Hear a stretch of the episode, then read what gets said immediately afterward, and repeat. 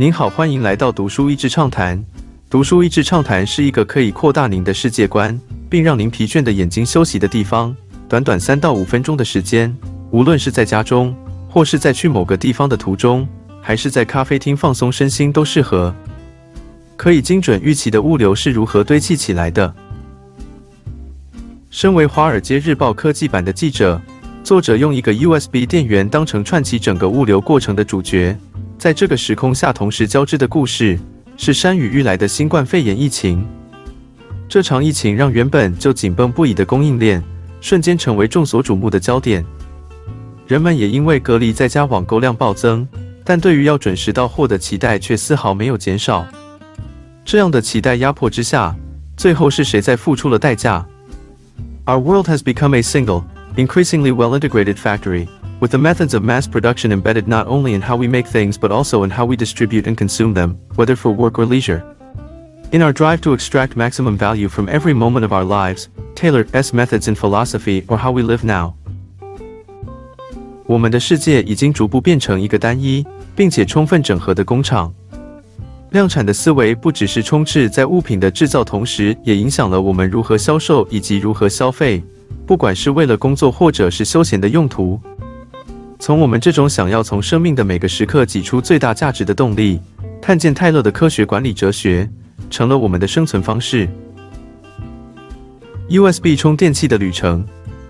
跟着这一个 USB 充电器从亚洲出口的港口码头说起，看到无数人类科技的成就和大量自动化下留给人类的工作选择。有些工作是机器难以取代，而工作者也可以截取到不错的价值。例如那些海上的庞然大物或运船要起航，以及最后驳船入港时，人类像是货柜船旁边的小蚂蚁一样，进行着高精细度也高危险的作业。这样的工作有很高的薪水和强大的工会，却也是货运业者积极思考如何全面自动化的一块。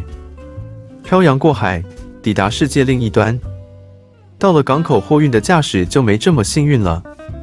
当这个 USB 充电器转换到货车上时，作者带我们回顾了高速公路和大型货柜车如何把陆地上的平面变成像是航运一般低摩擦力畅行无阻。在美国卡特总统时代，为了对抗经济不景气，全面放宽货运卡车业者的规定。虽然解决了当时的经济问题，却造成这个产业全面白热化竞争，以至于司机们顶着危险的工作，却拿到比上个世代的副职辈司机更少的薪水。又适逢自动驾驶科技公司着眼于无人驾驶的货柜车这个极少年轻人进入的行业，现在面对着缺工又即将被科技部分取代的矛盾境况。大数据与演算法的角色，接着来到各地的物流配送中心，这是亚马逊如此成功的重要精髓之一。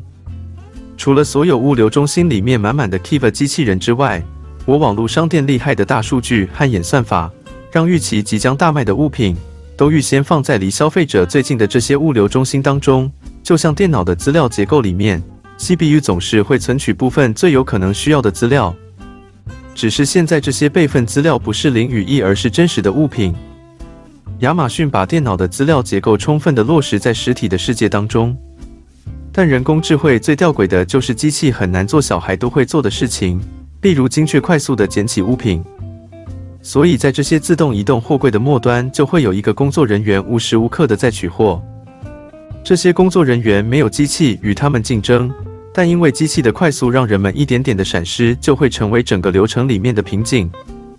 受不了的人，很快的在重复性并且很少与人接触的工作环境下折损，而可以适应的人也逐步被同化，变成像是个机器人。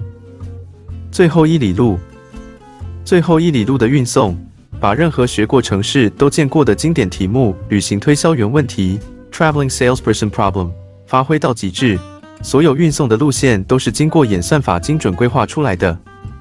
作者跟着 UPS 的送货员跑了一天的行程下来，无敌的佩服送货员的精熟和体力。UPS 已经算是行业中最善待员工，而且围绕着员工可以长久工作的思维去设计工作流程。但面对其他公司更加流血的竞争，所谓考虑人性的做法，在长久下能够有足够的竞争力吗？这本书作者并没有给出任何的答案，但跟随着这个小小的 USB 充电器走了这么一趟旅程，不禁让我思考：即使是不在工厂工作的人，也都已经不免受到这样工厂量产思维的影响了。这次的疫情一方面打乱供应链，同时也打乱许多人的生活节奏。但会不会那些节奏本来就是有问题的呢？人的生命真的只在乎产值吗？假设这次疫情是大自然的一次反扑与调节，是否它也有机会成为人类对社会价值观一次重新调节的机会呢？今天的内容就到此为止了，十分感谢大家收听《读书益智畅谈》节目。如果对我们的内容感兴趣，欢迎浏览我们的网站 dasheasy 点 net，或是关注我们的粉丝团“读书益智”。也可以分享给您的亲朋好友，欢迎继续关注我们下一期节目，下次见。